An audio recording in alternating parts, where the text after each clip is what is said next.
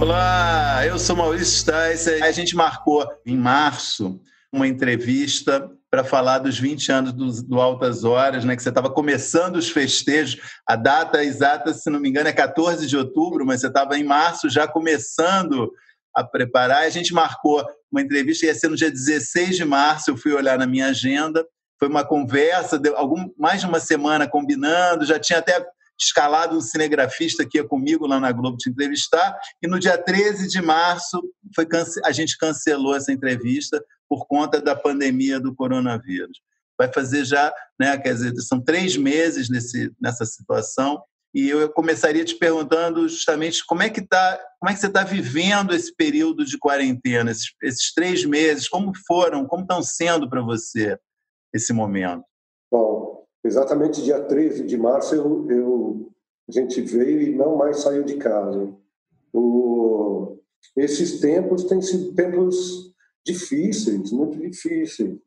Tem um ou outro aspecto bom, eu tenho visto o movimento que se criou no Brasil em relação à saúde, à política, como as pessoas estão enfrentando a quarentena, a briga entre a ciência e a economia é, intermediada pela política. É, eu acredito que, que nesse tempo é, foi o tempo de, de mais é, leitura, mais tempo a gente tem, a gente precisa cada um é, observar melhor ou determinar melhor o que fazer com esse tempo, né? Tem gente que fica no isolamento horizontal, ou seja, fica dormindo o dia inteiro.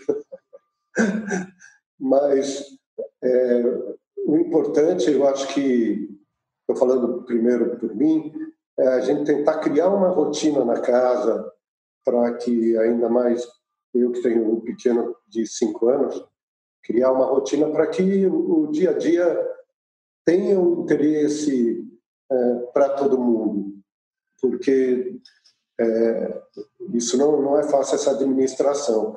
Agora, fora isso, eu tenho sido um espectador assim desse pesadelo que a gente tem vivido no mundo, no Brasil, é, e olhado, né, tenho refletido, pensado a respeito de como as coisas estão acontecendo, torcendo para que as coisas estejam melhor. Eu ia te perguntar justamente eu ia te perguntar justamente isso, quer dizer, como que você está vendo é, esse momento do país, né? Você mencionou um pouco aí essa, essa confluência de ciência com, com política, com a vida das pessoas, e foi um momento muito delicado, não? É, a gente já, já, já, já entrou na pandemia com um Brasil é, com posturas muito conflitantes. É, eu acredito que sempre foi assim, a política ela é assim, mas ela impregnou muito as pessoas, principalmente porque quando aparece uma pandemia como essa, são dos políticos que a gente espera atitudes a serem é, cumpridas, a serem olhadas, replicadas, não é? Porque a informação, ela é nesse momento talvez o instrumento mais forte para que a gente possa é, ter uma orientação clara, não é? E no final, aqui no Brasil, a gente vive essa confusão, tem até um, vamos chamar assim, entre aspas, um consórcio de informações paralelo à divulgação oficial. É, então, eu vejo é, a população muito é, desconcertada com o que está acontecendo. Porque desde o começo, ah, como é que a gente vai fazer para viver? A gente precisa sair, a gente precisa de comida, a gente precisa de diversão e de arte. Mas é, o Brasil, vamos dizer assim, teve uma vantagem que era que foi poder olhar para os países que passaram pela pandemia e ver o que aconteceu lá. Né? Os exemplos eles foram se sucedendo para que a gente pudesse se preparar melhor. Infelizmente, a gente continua num momento muito difícil, muito trágico, onde talvez a palavra que eu tenho usado mais é a palavra empatia. que é você tentar sentir a dor do outro um pouco, porque está faltando um pouco isso. As pessoas têm. É ver, não só no Brasil, que aconteceu nos Estados Unidos, que acontece nos Estados Unidos, é uma falta de empatia num momento tão difícil. Então, a gente não consegue ou não, não consegue focar naquilo que deveria ser uma atitude comum, comum mesmo, né? União política, união artística, união para combater uma coisa só. E depois a gente se volta e vê o que, o que a gente tem de diferenças em relação à, à política, à economia, é? até é, posturas individuais. Então eu sinto assim, Maurício. Muito bom. É isso mesmo. Acho que você fez um, um quadro, de, desenhou muito bem o quadro. Vamos falar um pouco então de coisa boa. Eu vi, assim, no, agora no início de junho, você é, fez pela primeira vez uma participação quente, no, né? Você vinha exibindo melhores momentos desses 20 anos do Altas Horas e agora, no início de junho, você gravou, também da mesma forma como a gente está conversando aqui, você gravou uma entrevista com o João Carlos Martins. É, isso vai continuar agora, a partir de agora? Você vai continuar a fazer outras experiências do tipo? Quais são os seus planos aí, olhando para os. Imaginando que ainda vai demorar um tempozinho para retomar, né? Como é que, que, que você está planejando? É, nós estamos planejando, porque nós temos é, esse arquivo, né, esse baú do, do Altas Horas, que tem coisas que eu considero muito especiais, preciosas mesmo, é, nós iríamos exibir de qualquer jeito. Não mostrando programas inteiros, né? Mas apareceu essa, infelizmente, essa, essa condição então, as pessoas estão podendo rever, eu acho que algumas coisas bem interessantes, pessoas que não viram, algumas que podem rever. Muita, tudo muito baseado em música, né? que, é, que é atemporal, vamos chamar assim. Claro que os programas são datados. Mas, aos poucos, eu estou tentando transformar aqui de casa o programa com interferências cada vez maiores, é, com quadros que a gente havia planejado, no estúdio, transformando eles aqui, sabe, em, em virtuais, vamos chamar assim. Então, várias, várias ideias novas estão aparecendo para que a gente use e misture a, a música de arquivo com entrevistas e conversas e quadros é, mais quentes. Um dos quadros, inclusive, Maurício, chama Empatia, que é exatamente conversar com pessoas que precisam da empatia, pessoas que estão é, sofrendo é, ou agressões ou incompreensões, e isso vai até enfermeiros que são agredidos, sabe? Pessoas que estão trabalhando porque precisam, é, pessoas que, em função da cor, em função da mobilidade, em função é, de serem gays, de, ou participar de algum movimento do LGBTI+, é, então, conversar. Esse é um dos quadros.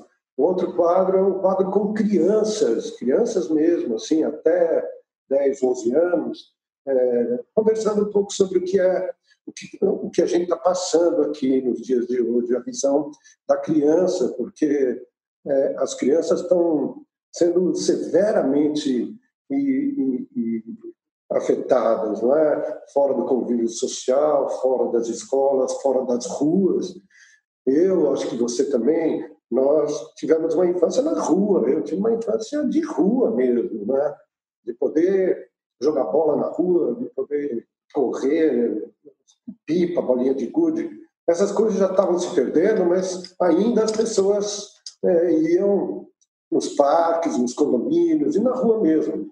E as crianças para mim, elas estão sendo muito penalizadas e numa inocência. Lembra, sabe, alguns filmes em que os pais tentam maquiar a realidade para que ah, as crianças entendam eh, por que não podem sair de casa, sem mentir, não é? mas tentando, poxa, eh, organizar e, e tentando projetar. Não dá para a gente saber o que vai acontecer e, e para eles, para mim, isso é, é muito triste. Então, uma das ideias é essa. E transformar uns quadros que a gente estava pensando no programa em quadros possíveis, possíveis de serem feitos aqui de casa. Eu ia, eu ia comentar isso, quer dizer, a, a, a plateia, né? É, uma, é, uma, é algo essencial no seu programa, né, Serginho? É a, eu diria até que é a alma do seu programa, né? Você se tornou, você transformou a tua interação com o público é uma uma espécie de referência mesmo para quem é, se interessa por programa de auditório, né? É, é um auditório muito especial que você criou e, e desenvolveu ao longo da sua carreira. É, mesmo encerrando a pandemia, vai haver, imagino, restrições à, à, à aglomeração, a muita gente junta. O que vocês já estão pensando sobre isso? É, como que você que, que imagino que isso preocupe vocês, não? Sim, é, pensando não muito, Sticer, porque é, a gente não sabe direito o que vem. É, o, a Globo tem sido, e logo que começou, ela foi muito rígida é, em relação à, à, preservação da saúde das pessoas.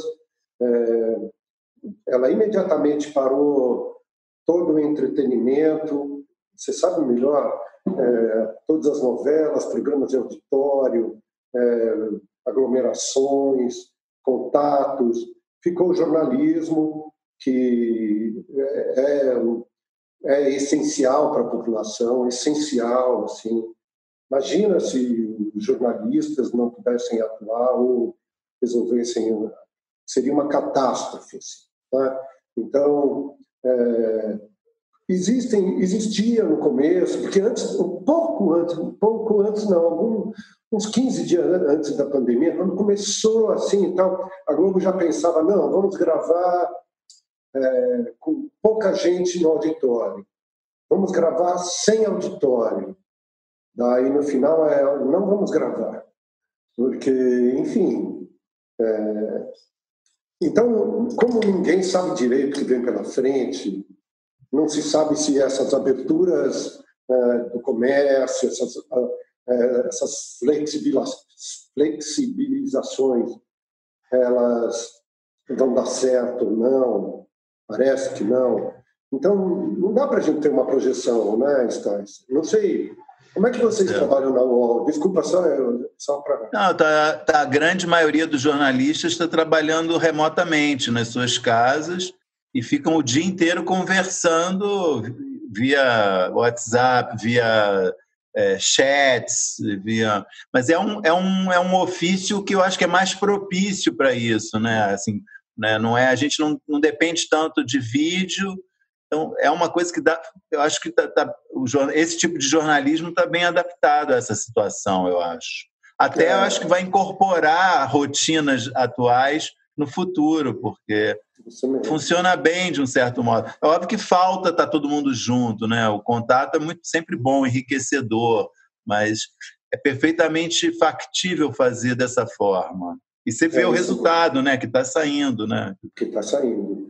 É, o que, claro, uh, um programa uh, com gente, com auditório, ele faz falta, como essas lives da música que são interessantes, mas não tem, né? Não tem reação de plateia, não tem, é. não tem o e, o Altas Horas é um programa feito com o auditório, não, não é um programa de auditório, é um programa com auditório, não é de, é com. É, sem eles, é, é, uma coisa que, é, para mim, é, vai ser muito diferente, muito nova, porque eu tento, dentro do programa, ser, às vezes, um espectador do programa, sabe? Não, ter, não é sempre o protagonista, é uma divisão mesmo. Então, vamos ver, eu aqui remotamente estou tentando fazer com que o espectador entre nessas plataformas para entrar mais gente. Então, é uma adequação. Nós vamos nos adequando para ver como as pessoas podem participar. Eu justamente ia perguntar sobre isso. O Altas Horas, é, talvez seja o único, com certeza é o principal programa de auditório voltado para o público jovem. O programa, não vou mais falar programa de auditório, o programa auditório. Com, é, eu já falo com. Com, programa com auditório voltado para o público jovem, né? É, quem você conversa com uma facilidade enorme, sempre conversou. Você acha que nesses novos tempos, com tanta concorrência, YouTube, redes sociais, etc., a TV aberta atende, está conseguindo atender satisfatoriamente esse público que você é, agregou e, e, vem trazendo há tantos anos? É, eu, quer dizer, hoje a TV aberta, ela hoje, né, ela ela está muito calcada no jornalismo. Isso que eu acho que a, mesmo a plateia mais jovem, ela tem, eu não posso afirmar numericamente, mas falando assim, caso eu fosse da idade jovem e tivesse com a, com a curiosidade que eu sempre tive, eu iria procurar a TV aberta para informação. Claro que na internet, principalmente nos portais mais confiáveis, a gente tem informação imediata também. Mas eu vejo é, por exemplo, o Jornal Nacional é um aumentou de tempo, né? Chega a ter uma hora e meia, chegou a ter uma hora e meia, tem agora uma hora, uma hora e dez. Então, agora, é, do resto, eu acho que a TV aberta ainda, ela tem um papel muito grande a cumprir, porque essa estrutura que possibilita fazer um grande auditório, é, com condições técnicas legais, ele ainda vai persistir, eu acredito. Se isso, evidentemente, sem, sem uma bola de cristal, sem nada, não sabemos quando, mas eu acredito ainda que sim. O que eu vejo é que nessa pandemia, novos nomes apareceram, que eram nomes, é, vamos dizer assim, muito ligados às, a certas redes sociais e que hoje estão com uma opinião, com humor. Eu vi uma, um, uma crítica sua, um, um, texto teu muito bom a respeito de como o humor ele se está se destacando nessa pandemia, porque os ótimos humoristas conseguem fazer de casa, graças a um texto inteligente, é, a um texto atual, conseguem fazer de casa um bom humor, né? um humor bom, humor crítico. É, a gente está tentando fazer isso com, Agora, eu acredito ainda na, na, Mesmo porque, com a crise muito grande, os canais é, pagos, eles infelizmente estão tendo cada vez menos assinantes, mas a gente tem também agora o digital, que é, desde que o digital apareceu, ele nunca foi um, um, concorrente, sabe? Eu acho que é possível uma convivência. Tanto é que quando você pega, eu sempre estou quando o programa está no ar, eu estou no Twitter, junto, vendo a reação imediata das pessoas. É, Para mim é um complemento. Eu acho que as pessoas eu vou te contar da minha, gente está falando de épocas, né? Eu sempre falo, ah, Maurício, na nossa, sou mais velho que você. Mas, de qualquer maneira, eu almoçava lendo gibi. Então, meu foco sempre foi mais que uma plataforma, vamos chamar assim. Já era multiplataforma criança, né? É, mas acho que todos nós, né, de alguma maneira, é. fazemos mais de uma coisa ao mesmo tempo. É verdade. Então, eu, mas é, voltando, eu acho que agora o digital ele é muito importante.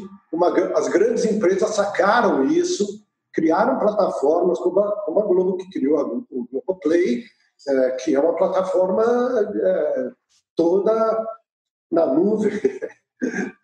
Serginho, eu vou fazer uma pergunta para você falar de você, tá? Sei que não é muito confortável, mas é, você se tornou, né, nesses é, já mais de 40 anos de televisão, né? pensando em TV Mix, que é 89, né? É 88, é. 88, já são mais de 40 anos. TV Mix, matéria-prima, programa livre, altas horas. Né? Nessa trajetória né, magnífica, você se tornou uma das figuras mais queridas é, por parte dos artistas na televisão. Não só dos artistas, mas né, o, no meio artístico é uma unanimidade. O que, você atribui né, esse respeito tão grande que existe em relação a você? Como você se enxerga nesse quando você olha e, e faz um balanço desse, desse período aí, pensando nessa tua relação com os artistas? É, eu, Maurício, quando eu era aluno de um colégio chamado Equipe aqui em São Paulo, você ainda estava no Rio, né? No, no, Bom, eu, eu, isso Mas eu conheço a equipe bem, sei muito bem a história do equipe. É, lá, eu ainda estudante, lá tinha um teatro, eu fiquei durante 10 anos, depois que acabei, continuei é, até com uma carteira assinada, é, fazendo um trabalho que era o de levar artistas que não podiam se expressar em função da ditadura militar. E lá eu comecei a conhecer os artistas. E, e para mim, o que era muito, muito, muito legal era que eu tinha um Fusca branco e eu cuidava de tudo, de produzir esse show, pegar a luz, colar cartaz e pegar o artista em casa com meu Fusca. É, na casa ou no hotel, né? Então, no meu Fusca foram Cartola, nas, num dia só, né? Cartola, meus cavaquinhos, é, delegado, Dona Zica e Clementina, todos amontoados ali. Peguei Gil, Caetano, João Bosco, Walter Franco, conheci Luiz Melodia, conheci os Novos Baianos. Então, vem de quando eu tinha vinte e poucos anos, essa minha relação com, com os artistas. Eu podia fazer uma série chamada Se Meu Fusca Falasse. Nossa, ele. E eu era muito desleixado, ele foi muitas vezes parado pela polícia, porque ele, o emplacamento, tudo era, era muito atrasado. Tem uma conversa até com o João Bosco, que a gente foi parado e, e eles exigiam o LP do João Bosco para poder sair, enfim, muitas vezes parado. E, bom, e o, o primeiro show foi com o Egberto Gismonti e o último show foi com o Raul Seixas. Então, e toda semana durante 10 anos. Então, essa, esse conhecimento com o meio artístico começou daí com os músicos, né? E, e do equipe saíram muitos músicos também, como Titã, saiu, saiu diretores como Carl Hamburger, saíram jornalistas, políticos. Já lá dentro, entre os alunos, já tinha essa divisão entre os que vieram a fundar o PT, com aqueles que vieram a ficar mais à direita, com aqueles que só pensavam em arte, com aqueles que só pensavam em fumar. Era uma, uma torre de Babel e eu lá no meio. É, eu acho que essa, essa minha proximidade com grupos diferentes na escola e com a classe artística, levando eles para cantar, foi o que meio me detonou essa possibilidade de eu ir para os meios de comunicação, fazer jornalismo. Trabalhei na Folha também, é, dar aula na FAP, é, dirigir a Rádio Cultura M, é, fazer um pouco de televisão ainda na cultura antes, enfim, nunca ficar um pouco, não ficar parado, mas sempre ter um, a arte como uma referência para poder trabalhar, porque é isso que me dá muito prazer. Sexoterapia é o podcast sobre sexo e relacionamento de Universa, a plataforma para mulheres do UOL. Às sextas-feiras, eu, Marina Bessa e a sexóloga Ana Canosa conversamos sobre algum tema de sexo baseado em casos reais. Você pode ouvir Sexoterapia e outros programas do UOL em uol.com.br barra podcasts no YouTube e também nas principais plataformas de distribuição de podcasts. Recebe salário, faz transferência, pagamento, recarga de celular e até empréstimo, tudo sem taxa. PagBank, a sua conta grátis do PagSeguro. Baixe já o app e abra sua conta em 3 minutos. E você também, ao longo do tempo, no seu, nos seus programas, sempre teve essa preocupação de é, manter, de um lado, é, a música você sempre conheceu, mais tradicional, e também com a atualidade, né? as, as novas tendências, as músicas que estavam fazendo sucesso.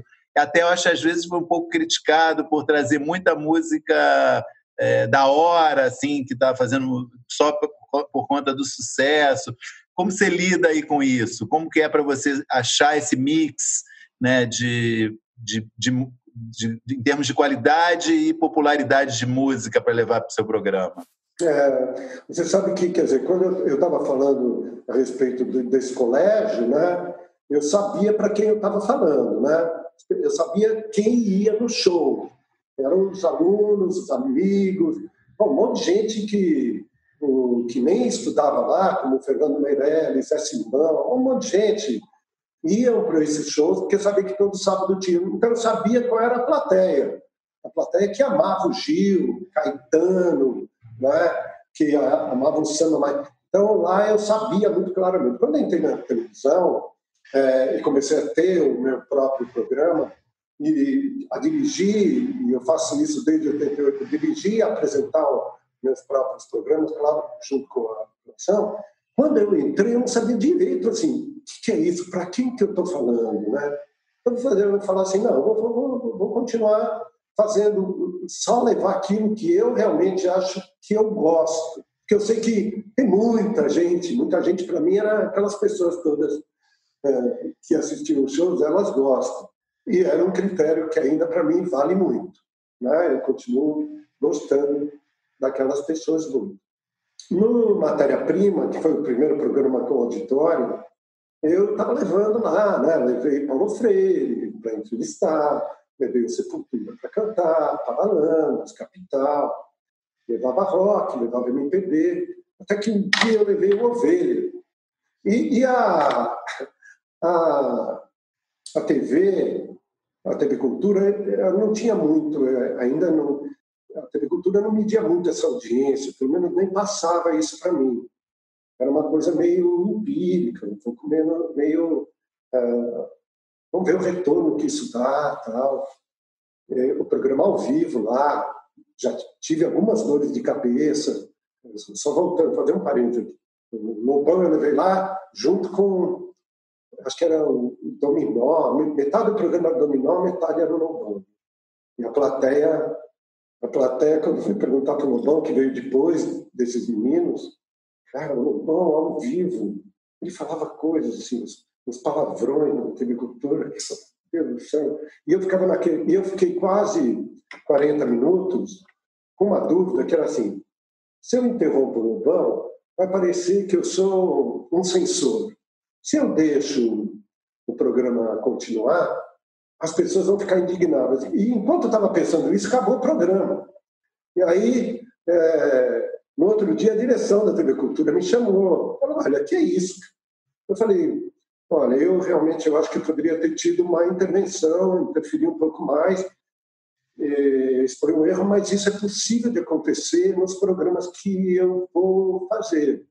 Então, se vocês derem um crédito, é, mas tem que ter essa liberdade. Então, isso, eu dando exemplo, que foi logo no começo da matéria-prima, foi isso que me guiou nas outras emissoras. Não é?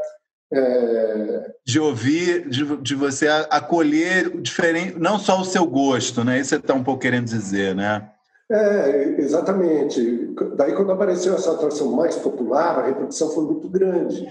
O Ovelha, você ia contar o quê? Porque bombou a audiência, foi isso? Teve um pico de audiência? É, teve um retorno absurdo, assim. Ele outro dia até... É, eu, eu, acho uma, um, um, um cantor, assim, de muita alegria, quer dizer, tem esse lado da música que ele é muito popular e que no começo as pessoas, assim, mais cabeça, assim, elas... Não, não, não, não vamos mexer com isso e daí, com o tempo, eu fui percebendo que o importante não é quem você convida, mas o que você faz com o convidado. O que é que você extrai desse convidado. Porque, às vezes, tem histórias é, muito interessantes em convidados que são muito populares e que não são extraídas. E, claro, é, eu trabalho a partir daí indo para o SPT, com, com um espectro muito grande, onde eu procuro sempre fazer uma mistureba para que os dois lados, se é que a gente pode chamar assim, possam ouvir um pouco daquilo que é bem popular e daquilo que eles nunca ouviram. Tem a possibilidade de ter. Então, a ideia da mistura é, é essa. E a ideia de chamar assim a popularização é essa também, onde a audiência também ela é maior e também a gente faz com que pessoas que nunca se apresentaram se apresentem. Por isso que alguns programas que eu fiz, a gente lançou alguns nomes importantes, né?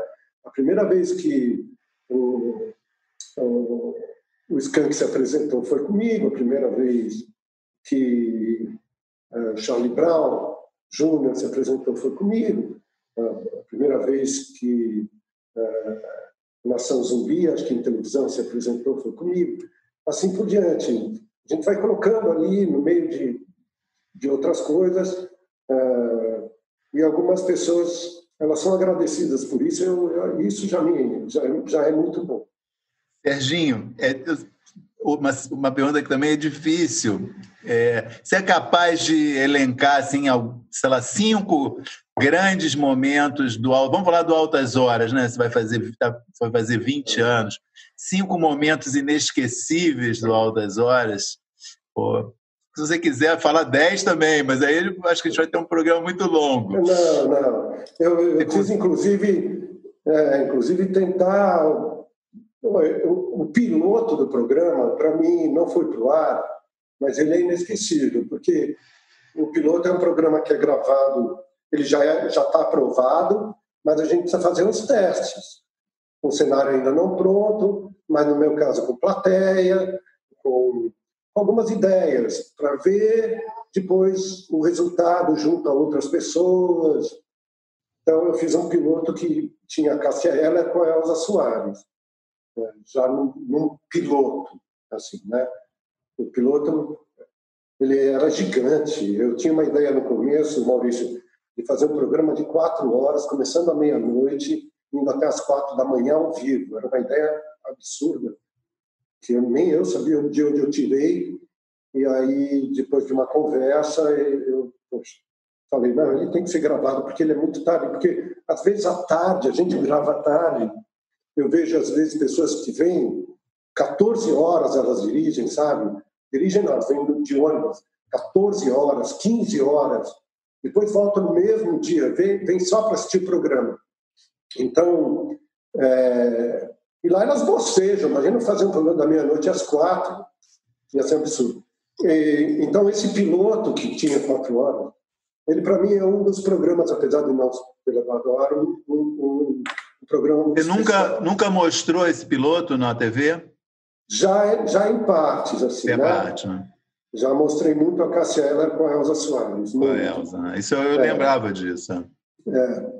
É, o, o, nós fizemos, eu não vou poder, acho que, elencar por programa, talvez eu elenque por temas, tá, Maurício? Tá. Então, os programas de aniversário do programa foram também, assim, mágicos em momentos que a gente tinha condições financeiras, o, o, o país também vivia um outro momento. Então, nós fizemos um programa na Concha Acústica, em Salvador, com, eu peguei a, a, banda original do Tim Maia, Vitória Régia, e fomos, para a Concha Acústica, e lá todos os uh, baianos famosos do axé, uh, eles tiveram que cantar na versão original do Tim Maia.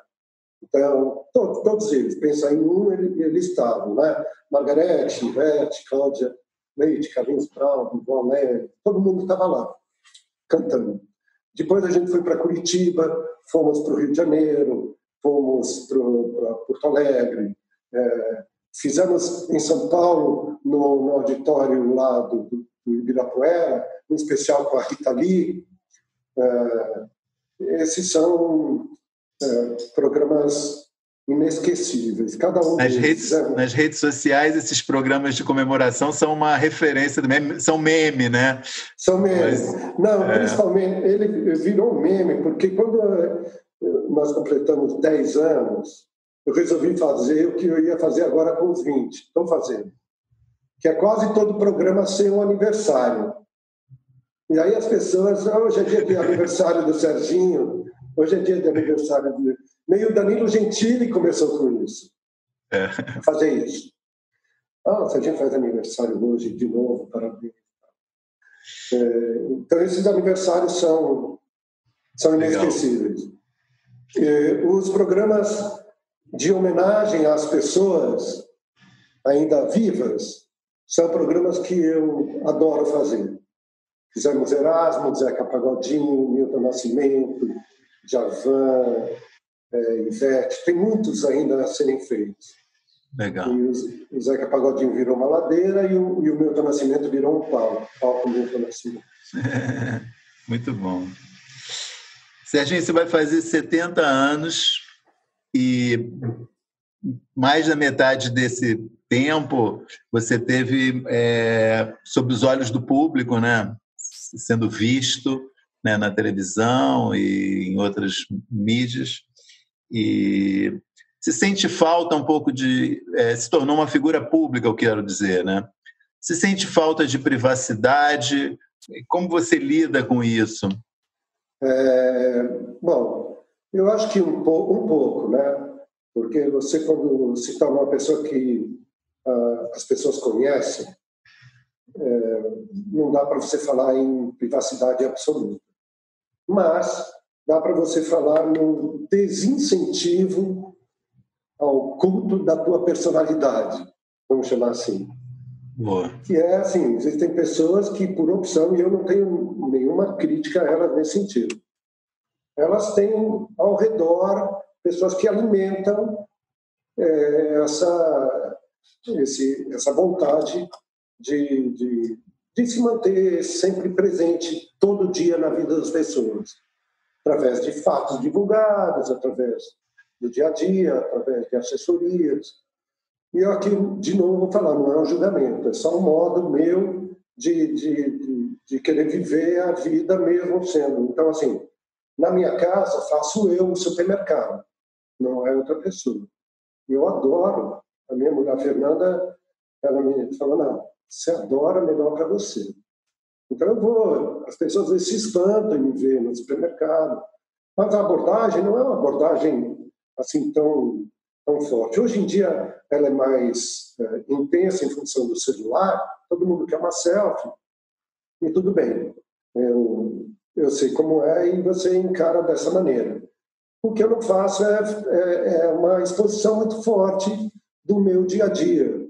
É uma opção só, que eu acho que tem tido resultado na rua também. As pessoas um pouco meio sabem como, como eu sou, e tento, eu tento administrar isso. Nas redes sociais, é, eu nunca coloquei, por exemplo, fotos da minha mulher e do meu filho, mas no programa, às vezes, o meu filho invade. E, e aí aconteceu já isso mais de uma vez, e aí eu deixo, porque foi uma vontade dele mesmo.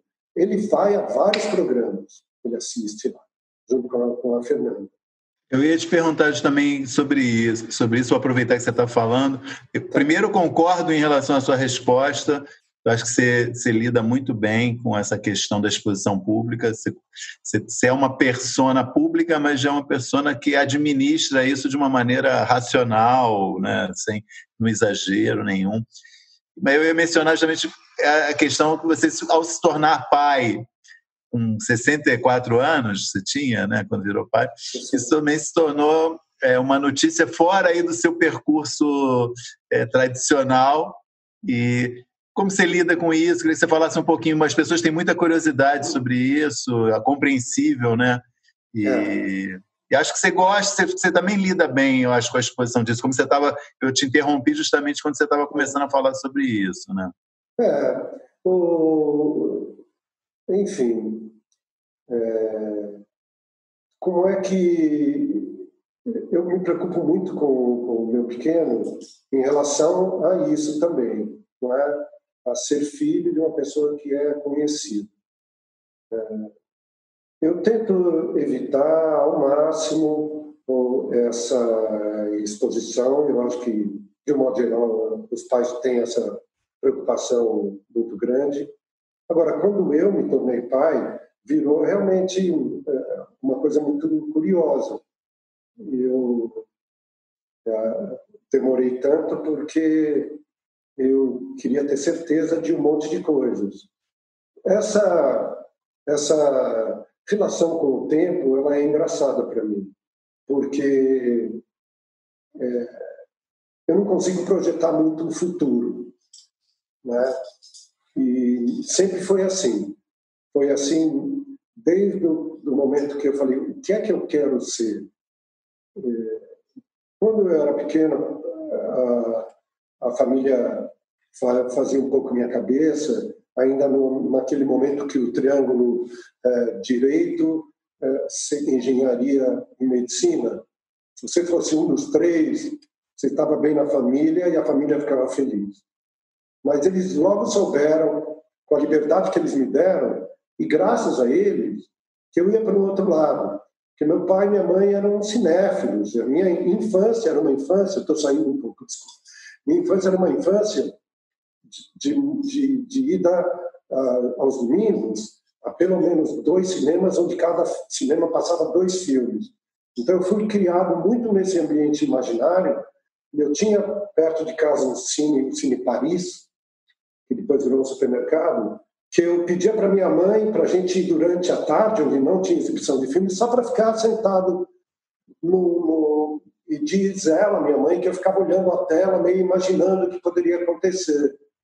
Então, eu uh, vivia esse momento de imaginação e apesar de tanto é que eu entrei numa faculdade de direito na PUC de São Paulo, fiquei um ano, fui para a história da USP, larguei, fiz um ano e meio e acabei em jornalismo na FAAP, onde depois voltei a ser professor. O que eu estou falando tudo isso é assim, eu nunca falei, eu tenho um objetivo claro na vida. Eu vou ser advogado, médico, ou engenheiro, ou jornalista, ou artista, um dia eu vou apresentar um programa de televisão, e na Globo. Eu sempre, a partir do momento que eu comecei a trabalhar, eu sempre pensei onde eu estou. Fazendo o lugar onde eu estou, para mim, o melhor lugar do mundo. Onde eu tenha paz, liberdade e uma boa convivência. E onde o resultado seja um resultado que seja bom para uma outra pessoa também, além de mim. E aí eu acho que já comecei a desenvolver um pouco de, dessa relação com o outro, de gentileza, sabe? Eu acho que é, putz, não é nem, não é por dever, é, é, eu acho que é um pouco pela formação amorosa que as pessoas têm em casa, na escola, então, nunca, Maurício, eu nunca consegui projetar. E quando eu não consegui projetar, nem essa coisa da, ah, do filho, que é uma coisa que eu sempre quis, apareceu é, mais recentemente. Eu, eu conheci a Fernanda, minha mulher, é, durante um programa que pouca gente menciona, chamado Ação. Quando eu entrei na Globo, em 1999. É, Você fez muitos nós... anos, né? Você fez muitos anos o Ação, né? Foram 12 anos. 12 anos durante todo o sábado. Era um programa para o terceiro setor, falava de ONGs, de educação. Foi onde eu conheci minha mulher, a Fernanda, que ela é, andava pela Amazônia, dentista, e preocupada com a amamentação, trabalhando com as comunidades ribeirinhas e os índios.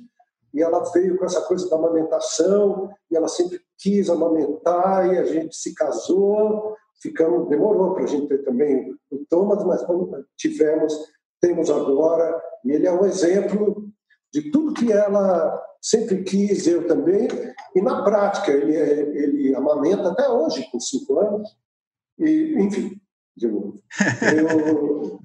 Eu, uh, eu acho que foi um pouco dessa coisa, ah, agora, vamos agora, vamos agora, vamos agora. Porque os, os meus, os meus empregos, eles sempre foram o próximo, eles nunca foram assim. Eu estava na, na, na Rádio Cultura é, como diretor da Rádio AM, mas eu, falei, eu queria fazer TV aqui. Eu falava, não, fizemos uns testes. Eles falavam assim: não, você se mexe muito, não dá, não, você se mexe muito. Daí eu fui para a TV Gazeta, porque o Meirelles e o Marcelo Machado me convidaram para a TV News. E lá apareceu esse convite. Daí, quando o TV News acabou, apareceu um convite da TV Cultura. Eu voltei para a TV Cultura. E na TV Cultura, um dia, você, agora vou falar em personagem que você conhece bem, o Silvio Santos me ligou, eu, eu nos corredores da TV Cultura, o Juba, que é um cara que está ainda comigo, atendeu e falou: Olha, o Silvio está na linha ali. Como você sabe, muita gente imita o Silvio. Eu falei: Não vou cair nessa, era ele. E aí ele falou: Vem aqui que eu quero falar com você. Eu falei: Eu pensei, eu vou, não vou deixar de conversar com o Silvio Santos na minha vida, uma oportunidade única, mas eu não vou largar a TV Cultura. Eu fui lá para o Silvio, a gente conversou, foi muito engraçado. É uma pérola assim na minha história essa conversa com ele. E ele, eu falei, olha, não vai dar aqui porque eu sei que você interfere muito no, nos programas. Ele falou, não. Você pergunta para o Jô, pergunta para o Boris, pergunta para Marília Gabriela, acho que ela estava lá também, se eu é. não liberdade. E desce um pouco. Daí eu desci, Maurício, e aí estava uma multidão. Era um pozo, com a vovó Mafalda, com o homem de sapato branco, com o Gugu Liberato, com o pai lá, todo mundo andando pelo correio. Eu falei, essa é a televisão brasileira. Né? Daí eu voltei para a TV Cultura e depois de um tempo, de muito pensar, falei, não, eu vou para Globo, eu vou para a Gazeta. O SBT. O SBT. Fiquei oito anos lá e falei, não, eu vou acabar. Assim como na cultura eu falava, não, eu vou ficar aqui, não tem por que sair daqui. Aqui é, pô, todo mundo tão interessante, uma programação tão bacana, tinha lançado um tempo atrás o Roda Viva, tinha o Ratimbu, era muito vivo também. Mas quando eu vi aquele SBT lotado daquelas coisas, homem de sapato branco, eu falei, não, eu vou ficar por aqui. Eu tenho que aprender aqui. E a TV Cultura foi muito, falou, não, legal, leva esse projeto que foi nascido aqui para outros lugares, para mais gente. E assim foi daí quando no SBT eu, eu ia assinar com o Silvio, que eu assinava a cada dois anos com ele, me deu um clique assim, eu falei, posso assinar amanhã? Ele falou, pode. Daí eu cheguei em casa, tinha uma secretária, a minha secretária eletrônica, tinha um convite, tinha uma conversa de alguém da Globo, a gente quer falar com você.